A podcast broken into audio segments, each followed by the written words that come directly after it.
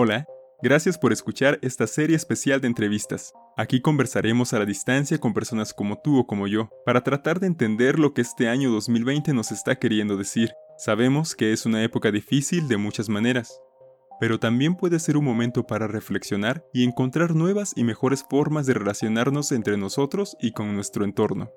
Mi nombre es Roque y estaré conduciendo este programa. Comenzamos. El pasado 20 de abril conversamos con Carlos. Él es originario de México y actualmente vive en la ciudad de Londres. Carlos trabaja como diseñador y técnico de iluminación. En esta entrevista, él se refiere a su esposa Leila y a sus dos hijos, Deo de 10 años y Luca de 3. Carlos comienza platicándonos sobre cómo él y su familia empezaron a vivir la cuarentena y la experiencia relacionada a COVID-19 como al principio, los primeros días fueron, sí te puedo decir que fue horrible. O sea, cuando cerraron las escuelas, los primeros dos o tres días fueron así como caos, porque no teníamos como una rutina. Y entonces Deo estaba bien estresado, este, Luca, mi bebé también, y sí fue muy pesado. Y, y Leila fue la que dijo como, quizás sí tenemos una estructura y además pues es como día de escuela, ¿no?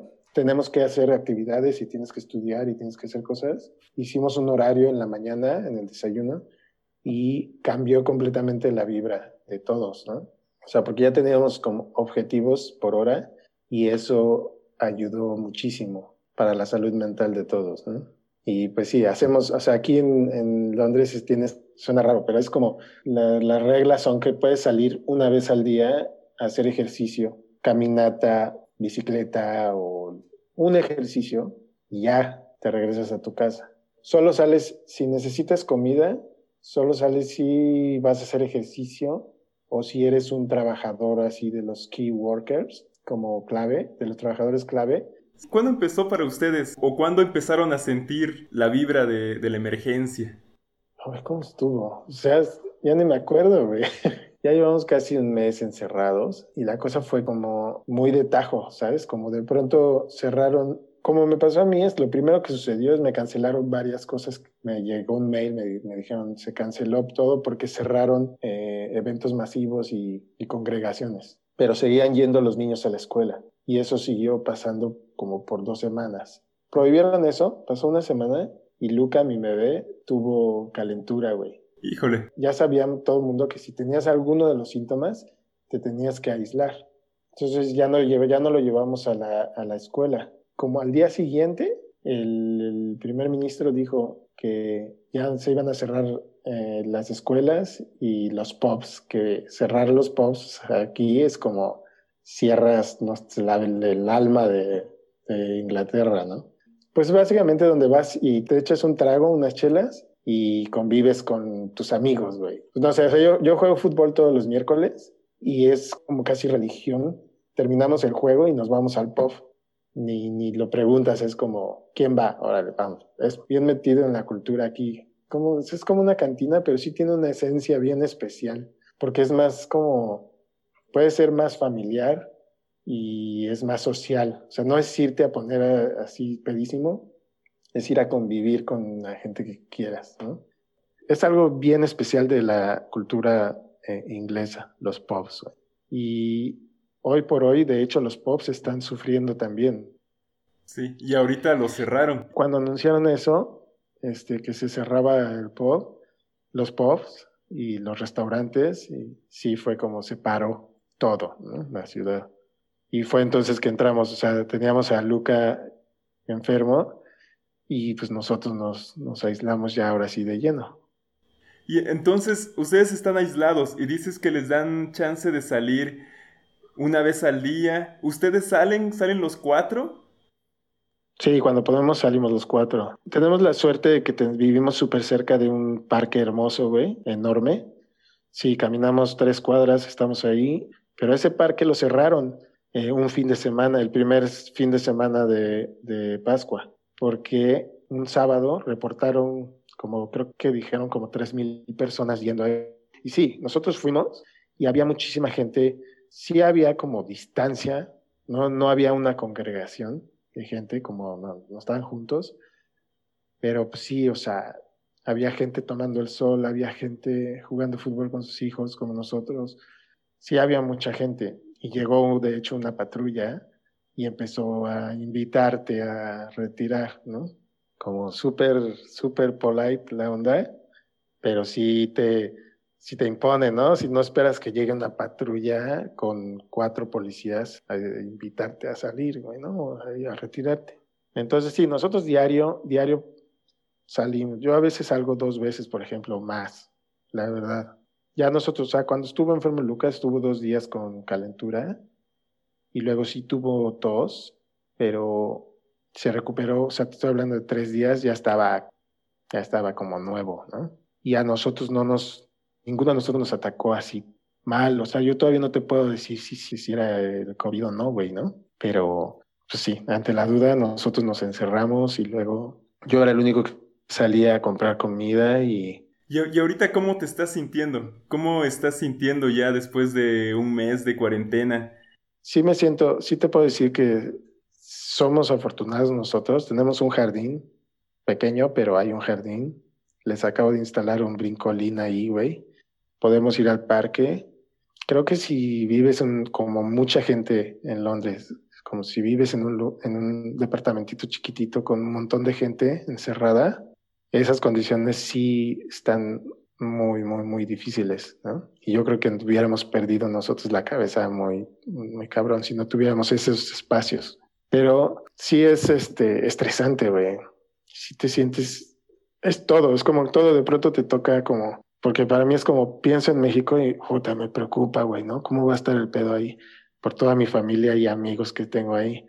Luego aquí también es como, ¿qué está pasando, güey? No, no, no sé se está muriendo un chingo de gente y no sabes qué pedo, ¿no? Es un, sí es, es bien interesante también a la vez, es, es interesante y es eh, como se siente fuerte saber que estás experimentando eso. Al principio, los primeros, mis primeros días, para mí, Leila estaba un poco más estresada. Yo me sentía como, ay, me acuerdo cuando la influenza en México, ¿no? No fui a trabajar y me quedé en mi casa y pues eso fue pues relativamente rápido, ¿no?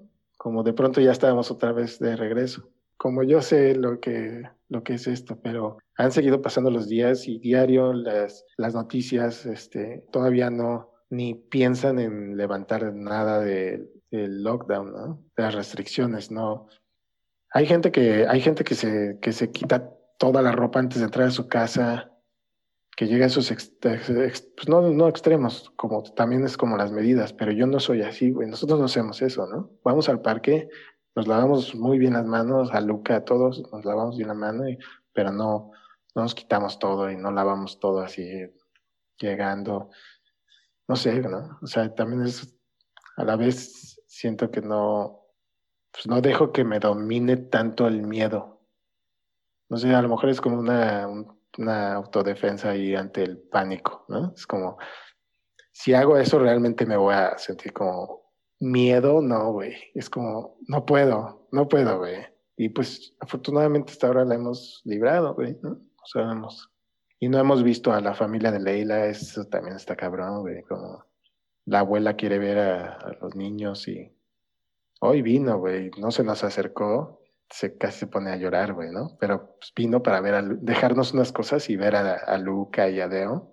Y estaba así en la esquinita y sí, es intenso, güey, es muy intenso.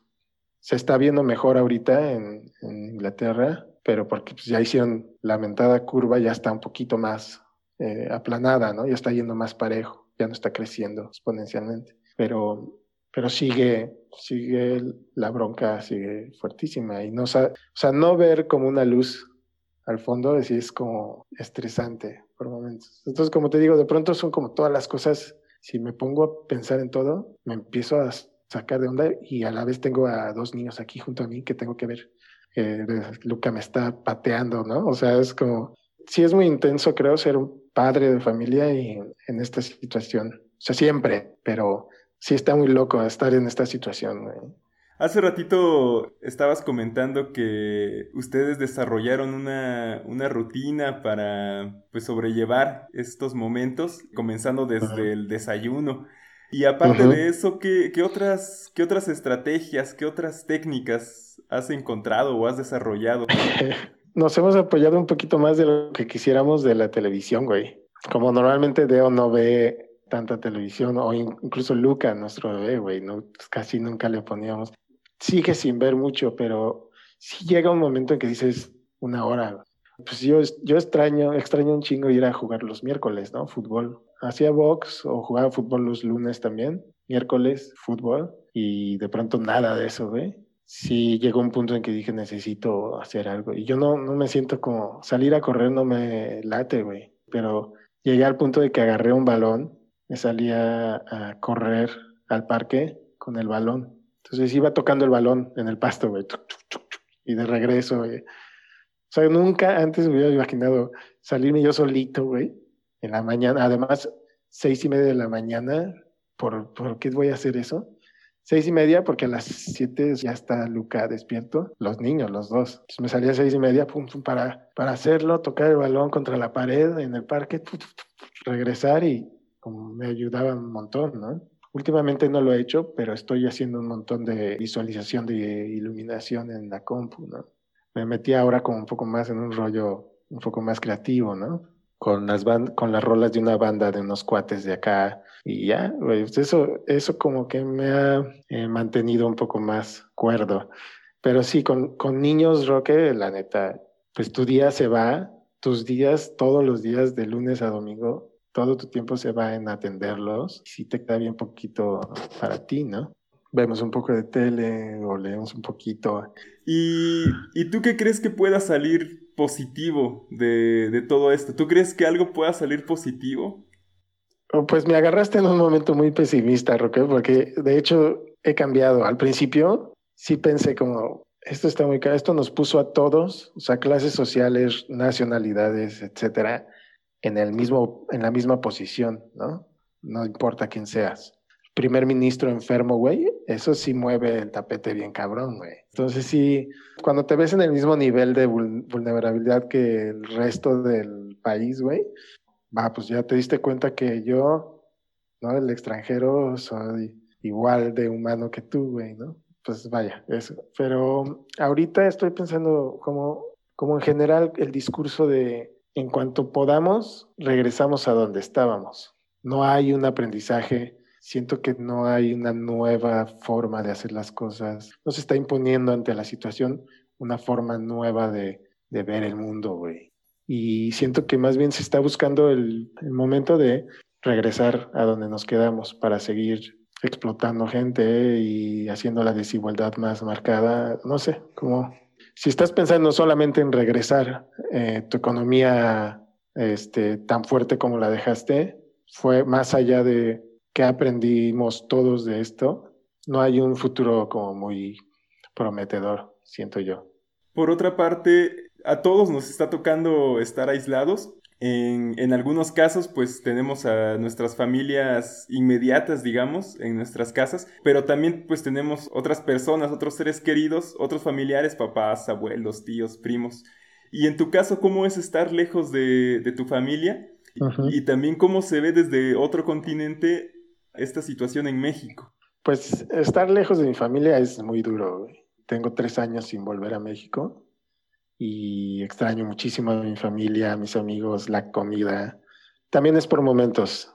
Hay momentos en los que, bueno, para mí estar aquí es como un gran reto, como estar trabajando aquí ha sido una experiencia completamente nueva, generar nuevos vínculos aquí, etcétera.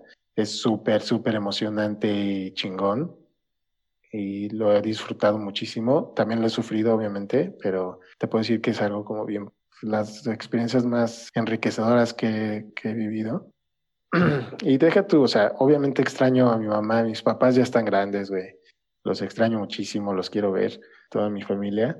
Pero eh, hasta pensar en un taco, güey, ¿no? Suena cliché, cada que lo digo aquí a alguien como, ah, eres mexicano, sí. Sí, neta que sí, güey. Neta extraño un buen taco. Estamos hablando del taco que tú encuentras ahorita en la esquina, güey, ¿no?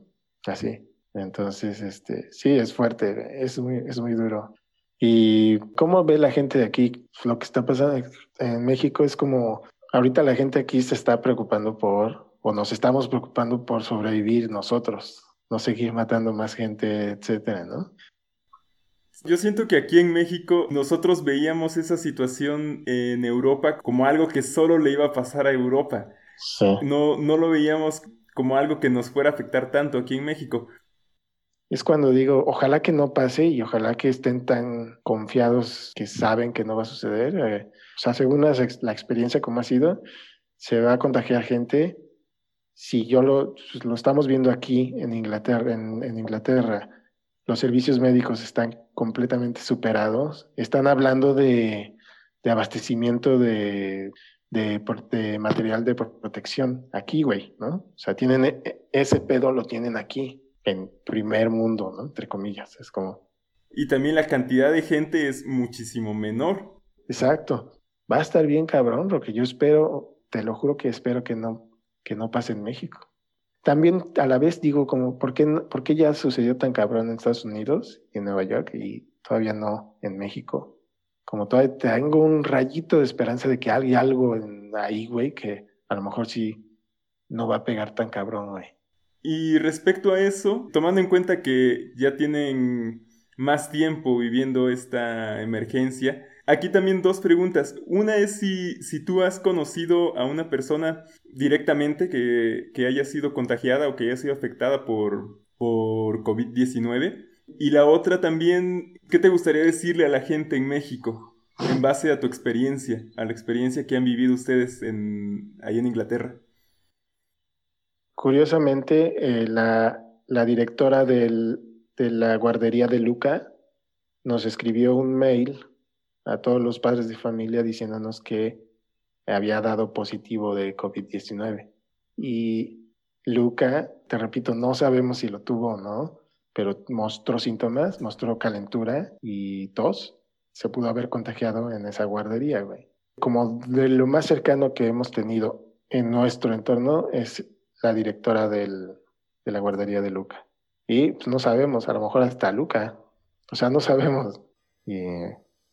Algo que sí puedo ver, la vida de todos está este, detenida ahorita, pero prefiero como como seguir las reglas, por decirlo de alguna forma. No sé cómo ponerlo para que no suene así, güey, porque eso suena como simplemente controlar o hay un plan macabro ahí, que me encantan las teorías de conspiración, güey, me fascinan, pero nunca, nunca había estado como viviendo el pedo como, como ahorita, güey, ¿no? Entonces sí me, me saca de onda y prefiero como tratar de proteger a mi familia y a quien pueda, güey. Yo no, si Luca lo tuvo y en un, punto nosotros éramos transmisores, pues sí me preocupaba eso, ¿no? No salíamos, no veíamos a nadie, güey. Y pues, ¿qué te gustaría decirle a la gente en México? Hay que tomar un poco más en serio este pedo eh, y no esperar a que nos dé la cachetada de, hospitales eh, sobrepasados sin poder ayudar a, nadie y no queremos ver ese escenario ahí en México porque en todo el mundo está muy difícil. Bueno, más allá del no salgas de tu casa, más bien diría, tómatelo muy en serio y si sales, sí hay cosas que puedes hacer, ¿no? Como no acercarte a gente, como lavarte las manos. Si, te, si tienes algún síntoma, pues obviamente, si puedes aguantar como la fiebre, etcétera, pues sí, que te quedes en tu casa y que pienses más que en ti también en que puedes contagiar a alguien que pues va a llegar a ver a sus padres, ¿no? Como te digo, mis padres ya son, ya están grandes y pues sí, ¿no? Sí me preocupa. Mi hermano, él hace, tiene un puesto de jugos en, ahí en la casa de mis papás, pues sí, no sé qué onda, pero a la vez es como si no abre ese puesto, pues no come, ¿no? Entonces yo te digo, entiendo como la situación pero sí, sí es importante que se tome en serio antes de que llegue el bofetón. Ay, no sé, pero sí, la cosa es como yo puedo decirte, quédate en casa y ya, ¿no? Es así de fácil, pero para muchas familias es imposible, punto. Sí. Hace rato también dijiste que, que, es un momento en el que no se ve la luz al final del camino y eso también es lo que te causa angustia. A pesar de eso, ¿cómo, cómo crees que pueda terminar? ¿Cómo, ¿Cómo crees que sea la salida? Y también, ¿cuánto tiempo crees que les falte a ustedes allá en Inglaterra? Yo no quiero que se, que se relaje el pedo hasta que no estén seguros, ¿no? a mí no me importa seguir así hasta que no se esté seguro, ¿no? Prefiero, Y es lo que me preocupa, ¿no? Que no por un afán de como de sostener la economía o volverla a reactivar, se empiecen a relajar en algunos puntos. Es lo que te digo, como por regresar a donde nos quedamos como humanidad, pues fue, fue como una caída, porque te digo, como en un punto estaba yo tan eh, impactado por las cifras de muertos diarios y sí, o sea, sentía como, tiene, tenemos que evolucionar como humanidad de, esto, güey. No puede ser que después de algo así no, no pienses en cambiar completamente el sistema. O sea, para mí ya era suficiente esa cantidad de, ese impacto que tuvo el eh, coronavirus en, todo el sistema para pensar en cambiarlo. Siempre me imaginé, como muchos, ¿no? Siempre, a mí me han encantado estas, eh, como las películas de, de, apocalipsis. Yo toda mi vida desde morrito, güey, me imaginaba situaciones así, que algo, pum, sucede y estás solo en la ciudad, güey, ¿no? Y, no sé, estarlo viviendo ahorita sí está cabrón, ¿no? Por supuesto no es como me lo he imaginado, pero tendría que ser algo así súper, súper, súper catastrófico que donde nadie se salva para que realmente haya un reset del ser humano, ¿no? De la civilización. No va a cambiar nada, Roque. En cuanto se pueda reactivar la economía, que ese es el discurso general de todos los países, están pensando en reactivar una economía y no en, pues, mejorar nuestra estancia en este mundo, güey. Y, no, y me refiero a mejorar en la convivencia con el planeta, güey, ¿no? Con nuestro planeta. Pues no nuestro, pero pues vaya, aquí vivimos y ni siquiera somos capaces de cambiar nuestras costumbres para mejorar un poco eh, eh, la estancia, ¿no? La corta y momentánea estancia en este lugar. Fugaz, no somos nada. Lo vamos a dejar hasta ahí por ahora. La verdad, cubriste mis expectativas y más. Ah, chido, chido. No, muchísimas gracias, te agradezco mucho. Nada, un gusto verte, Roque, además. Sí, igualmente un gusto, Carlos. Nos vemos. Adiós. Órale, bye.